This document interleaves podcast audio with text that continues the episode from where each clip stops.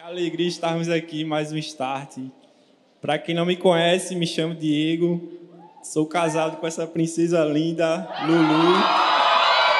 Glória a Deus. E aí, quem está com expectativa para o que Deus vai fazer nessa noite? Mas antes, Deus tem algo para nossa vida. Deus quer revelar algo. Eu queria que você sentasse no seu lugar. Fique bem à vontade. E eu queria fazer um pedido que você não ficasse andando, prestasse apenas atenção aqui. Lulu tá de olho ali, pode tirar ponto, viu? Se vê aí andando, vai perder ponto, viu?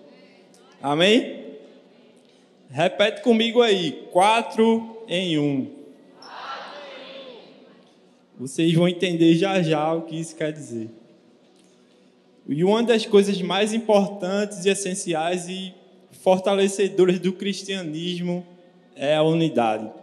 Isso é um fato porque a gente vê durante toda a história da Bíblia, toda a história da Igreja de Cristo, a gente vê que eles andavam em unidade e concordância. E eles tinham o mesmo propósito e uma direção. E hoje nós vamos entender que direção é essa. Lá em João, capítulo 17, no verso 3, diz assim: e a vida eterna é esta: que eles conheçam a Ti, que és o único Deus verdadeiro, e conheçam também Jesus Cristo, que enviaste ao mundo. Ou seja, a igreja do Senhor precisava estar em unidade para propagar a mensagem do Evangelho. A missão da igreja é transformar a sociedade preparar o caminho para que o reino de Deus seja estabelecido na terra. Essa é a nossa direção. E ouvindo isso, Jesus lhes disse: Não são os que têm saúde que precisam de médico, mas sim os doentes. Eu não vim chamar os justos, mas vim para os pecadores. Lá em Marcos 2, 17. Jesus não nos fez para ficarmos apenas aqui nas quatro paredes, mas sim ele nos chamou para irmos aos quatro, os quatro cantos desse mundo. A gente foi chamado para levar a sua mensagem aos quatro cantos dessa terra. E também para manifestar a presença dele. Assim que a gente leva a mensagem de Jesus, a gente está ali, está manifestando a presença dele. A gente está indo à frente, está sendo mensageiro da sua palavra e manifestando a sua presença. Mas para que isso aconteça, a gente precisa estar em unidade, porque sozinho eu não consigo, sozinho você também não consegue. Para isso, a gente entender que a gente precisa fazer parte do corpo de Cristo. A gente precisa ser o corpo de Cristo. E hoje nós vamos aprender três características do corpo de Cristo. Queria que você se preparasse aí, anota tudo, não perde, fica ligadinho aí, não conversa. A primeira característica do corpo de Cristo é um corpo de unidade e relacionamento. Certa vez eu li uma história de um experimento lá nos Estados Unidos que aconteceu em 1944. 40 bebês participaram de um experimento. E os bebês recém-nascidos foram alojados em instalações diferentes. 20 ficaram em um lugar e 20 ficaram em outro lugar. E aí os médicos começaram a fazer experimentos e começaram a cuidar dos bebês, começaram a, a fazer vários testes. Mas todos os testes eles tinham um propósito para entender o poder do relacionamento. Mas ali tinha toda uma estrutura, os bebês eram bem cuidados, os bebês tinham alimentação, os bebês tinham higiene, tudo certinho. Mas apenas um grupo dos 20, eles não tinham relacionamento. Os médicos orientaram que aquelas pessoas não podiam dar carinho, não podiam cuidar daqueles bebês, não podiam conversar, não podiam amá-los. E, infelizmente, quatro meses depois, o experimento foi paralisado. Por quê? Infelizmente, mais da metade dos bebês tinham falecido. É, infelizmente, é uma triste história, mas o que isso nos ensina? Que todos nós precisamos de pessoas Porque aqueles bebês tinham todo o apoio médico, mas não tinham relacionamento, não tinham amor, não tinham cuidado. Isso nos ensina que nós precisamos das pessoas para sobreviver. Nós precisamos nos relacionar para sobreviver. Você não foi feito para ficar sozinho. Você foi feito para ter uma família, ter amigos, ter um futuro próspero em nome de Jesus. Amém? Isso nos ensina sobre amor, cuidado e união. E eu queria fazer três perguntas para vocês. Você entende que ser humano não sobrevive sem toque físico, sem convívio e sem unidade? Você entende isso? Responde aí. O que te faz pensar que podemos viver afastado? O que te faz pensar que só ouvir os cultos, sentar, ouvir a palavra, esquentar o banco e voltar para casa e achar que está tudo bem? O que te faz pensar que Deus te chamou apenas para isso? Não, Deus te chamou para viver em união, viver unidade, viver isso aqui. Olha aí ao seu redor. Olha aí, olha aí. Tira um minutinho para olhar tudo isso aqui que nós estamos vivendo. Tudo que nós vivemos aqui no Start, na família, na igreja do amor é fruto da unidade. Você tem ciência disso? Tudo começou com um sonho do pastor Arthur, mas ele não conseguiria sozinho. Graças a isso, nós estamos aqui, graças à unidade, graças à, à obediência ao chamado de Jesus. E graças ao chamado de Jesus, nós também temos uma visão aqui na nossa igreja. Quem aí está em célula? Diz aí. Graças à visão que Deus colocou no nosso pastor, nós vivemos em célula. E célula é o melhor lugar para gente praticar a unidade, é ou não é? Célula é lugar de cuidado, célula é lugar de união, célula é lugar de, também de ouvir a palavra de Deus. Célula é lugar de relacionamento. Acho que é o melhor lugar aqui que a gente pode expressar sobre unidade é a célula. Através da célula a gente aprende a viver em união. E isso também faz parte do corpo de Cristo. A célula é uma extensão do corpo de Cristo, uma extensão da igreja. E através do livro do apóstolo Paulo, nós podemos reconhecer diversos milagres que o Senhor fez, curas, maravilhas, mas principalmente podemos reconhecer o poder da unidade do nosso Jesus, porque ele deixou isso bem explícito em suas palavras. Lá em João 17, do 20 ao 23, diz assim: Minha oração não é apenas por eles, rogo também por aqueles que crerão em mim por meio da mensagem deles, para que todos sejam um.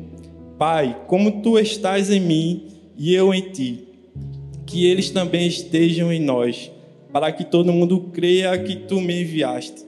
Deles a glória que me deste, para que eles sejam um assim como somos um, eu neles e tu em mim. Uau! Isso é uma expressão do amor de Jesus, da unidade que ele tinha com seu Pai. E ele deixou isso bem claro, ele nos ensinou que nós também teríamos esse acesso com o Pai. Jesus nos ensinou que ele tinha livre acesso e deixou esse legado para nós. Hoje nós temos livre acesso ao Pai, graças a Jesus, graças ao seu sacrifício na cruz. Ele promoveu a unidade. Graças a isso, hoje nós podemos ser um com Jesus. Será que você pode celebrar isso?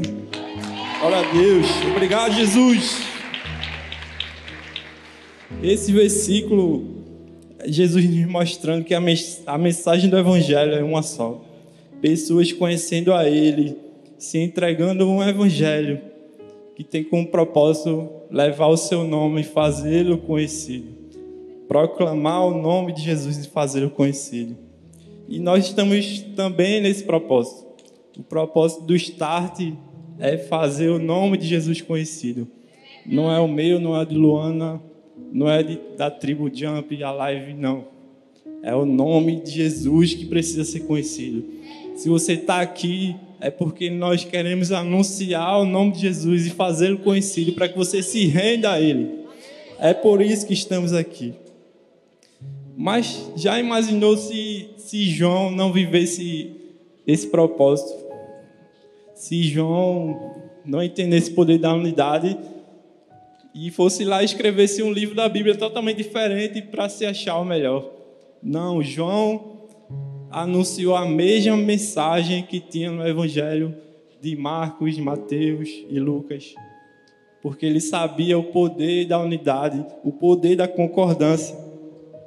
Ao longo do quatro, dos quatro evangelhos ficamos de cara, porque as mesmas histórias falam do mesmo propósito de fazer Jesus ser conhecido. Mas deixa eu te dizer, isso às vezes parece distante da nossa realidade, mas hoje nós temos um exemplo aqui que são as nossas tribos. Hoje nós somos quatro em um. Hoje nós temos esse propósito de promover a unidade, de promover o relacionamento. Nós não estamos aqui para ser um melhor do que o outro, nós queremos ser um com Jesus. Nós queremos ser um com Jesus. Isso. Porque Jesus é o nosso maior exemplo. Todo mundo aqui quer ganhar, não é? Quem disser que não, está mentindo. Todo mundo quer ganhar, todo mundo gosta de ganhar. Vamos ser sinceros. Mas não tem nada melhor do que a gente entender o propósito dessa batalha. Sei que a gente falou, todo mundo explicou, mas eu preciso deixar isso bem claro, que o nosso maior motivo dessa batalha é fazer o nome de Jesus ser conhecido. Cada doação que você conseguiu, cada sabonete, cada papel higiênico tem um propósito. Você pensa que não, ah, é só um sabonete. Não, aquele sabonete pode transformar uma vida. A pastora Talita nos deu essa missão porque ela entende, entende, o poder da doação, o poder que tem através do seu, do seu doar, que pode atrair uma vida, pode conquistar uma vida. E é por isso que nós estamos aqui. Quando a gente lhe chamar para uma batalha, não pense que é só para vir aqui na frente e, e se apresentar, não. Tem um propósito de fazer o nome de Jesus ser conhecido de expandir a sua mensagem, da sua mensagem chegar nos quatro cantos dessa terra. Amém? E a segunda característica de um, de um corpo de Cristo é um corpo que ama. Repita comigo aí: um corpo que ama. Isso. Lá em João, do livro 15, verso 15 ao 17, diz assim: já não os chamo de servos, porque o servo não sabe o que o Senhor faz. Em vez disso, eu os tenho chamado amigos. Repete comigo aí, amigos. Porque tudo que ouvi de meu Pai, eu tomei conhecido a vocês. Vocês não me escolheram, mas eu os escolhi, para irem e darem fruto, fruto que permaneça a fim de que o Pai conceda a vocês o que pedirem em meu nome. Este é o meu mandamento. Amem-se uns aos outros. Interessante que nesse versículo Jesus ele ressalta a palavra amigo. E quem aqui sabe o que significa a palavra amigo? No dicionário, alguém sabe aí? Vou falar para vocês. No dicionário, amigo significa aquele que ama, que demonstra afeto, amizade, que há amizade, benevolência, conversação. Essa é o significado da palavra amigo. E olha que profundo, precisamos de afeto e de carinho. Mas eu acredito que não seja algo difícil aqui, né? Na igreja do amor. Alguém sente essa dificuldade? Não, porque nós entendemos o DNA de Jesus. Nós entendemos que nós fomos chamados para amar o nosso amigo, o nosso irmão, o nosso próximo. Esse é o nosso DNA. Quem aqui chegou a primeira vez na igreja e não sentiu algo diferente? Eu mesmo, quando eu entrei, o meu irmão tem algo diferente. Desde que você chega lá em cima, entra aqui numa atmosfera, é recebido por um abraço, um sorriso. Aqui na Blitz Start, em todos os momentos, nós sentimos o poder do amor de Jesus se manifestando aqui nesse lugar. Quem aqui nunca sentiu isso? Eu creio que todo mundo já sentiu. Isso é o amor de Jesus invadindo o seu coração. Porque essa é a maior característica do nosso Deus. Deus é amor.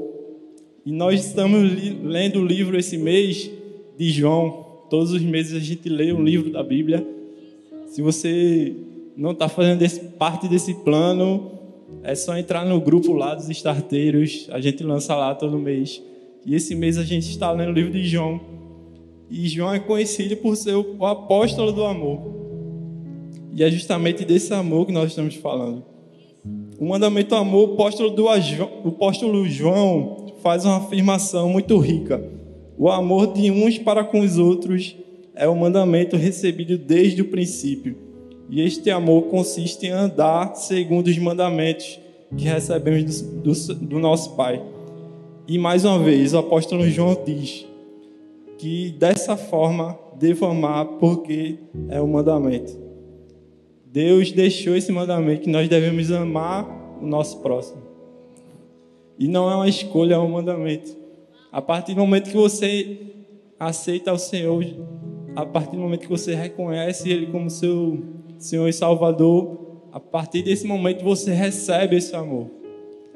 E desde que você recebe, você é convidado a espalhar esse amor. Ele está nos orientando, nos deixou este, mandamento para a gente amar o nosso próximo, não é uma escolha. Ah, mas você pode estar pensando, ah, Diego, eu não sei amar. Peça ao Senhor. Se você não tem amor no seu coração, peça ao Senhor, porque Ele vai lhe preencher do seu amor. Basta apenas você pedir. Porque João é um exemplo para nós. João, quando Jesus o convidou, o chamou para fazer parte com ele, João era muito novo, era muito impulsivo, não entendia o que era amor. E Deus foi transformando. João é um grande exemplo de transformação porque ele não sabia amar. E para a gente ver o que Deus faz, ele se tornou um apóstolo do amor. Isso é a tamanha transformação de Jesus na vida dele. Passou de alguém que não sabia amar para ser o apóstolo do amor, aquele que proclamava o amor. E isso também pode acontecer comigo e com vocês. Basta apenas você deixar Jesus entrar na sua vida e lhe ensinar o que é o amor. Porque não tem melhor pessoa para lhe ensinar do que ele. Amém? E essa realidade foi um fruto de uma profunda transformação. E ele só poderia ter aprendido isso com Jesus. Jesus foi quem ensinou o verdadeiro amor. É Jesus que está aqui nos ensinando o que é o verdadeiro amor. O terceiro, a terceira característica para o corpo de Cristo é um corpo que prepara o caminho. Lá em João 1, 23 diz assim: João respondeu, citando o profeta Isaías: eu sou aquele que grita assim no deserto: prepare o caminho para o Senhor passar. E assim como João Batista, nós temos essa missão. Nós precisamos ter um entendimento que a nossa missão é levar o Evangelho de Jesus. Nós estamos aqui preparando o caminho para a volta dele. Nós estamos aqui ganhando vidas, expandindo o reino, para que no dia que ele chegar, veja a família enorme que ele tem aqui na terra. A família Start que ele construiu aqui. A família Start que você faz parte dessa família. Essa é a nossa missão. E nós temos uma grande participação, porque nós somos esses mensageiros. E nós devemos anunciar sua palavra sem julgamento porque Jesus não julgou o próximo. Jesus estava lá de braços abertos, esperando a prostituta, esperando os, os, os incrédulos, os pecadores. Estava lá de braços abertos e nós muitas vezes não queremos convidar o nosso amigo do colégio porque ele falou mal da gente, falou mal do start e nós desistimos de chamar aquela pessoa. Não, Jesus quer que você viva isso no seu colégio e propague a mensagem do Evangelho na sua escola. Que você ame aquelas pessoas que falam mal de você. É muito fácil a gente pregar o Evangelho para quem a gente gosta. É ou não é? Mas nós devemos ter essa consciência que nós estamos aqui preparando o caminho e anunciando a verdade dele. Nós estamos preparando esse caminho para entrar na vida de cada pessoa, cada coração, através também da doação. Como eu falei, a doação faz parte do amor de Jesus. A gente está ali impactando aquela vida com uma doação. Você nem espera, aquela pessoa é totalmente transformada com apenas uma atitude que você teve. Muitas vezes a gente pensa que para preparar o caminho a gente precisa estar tá aqui pregando, precisa ser um líder de célula, precisa ser um líder de treinamento. Não, todo mundo aqui tem essa missão. Todos nós fomos chamados para a mesma missão. Não precisa de um status para você proclamar o Evangelho. Basta apenas ter um coração aberto, um coração disposto a proclamar a Sua palavra. E isso também faz parte da unidade. Quando você entende o propósito da unidade, você passa a caminhar, a caminhar com Cristo passa a querer saber mais dele, passa a querer ter mais comunhão com ele, passa a querer conhecer mais ele e fazê-lo conhecido. Nesse momento eu queria que você ficasse de pé.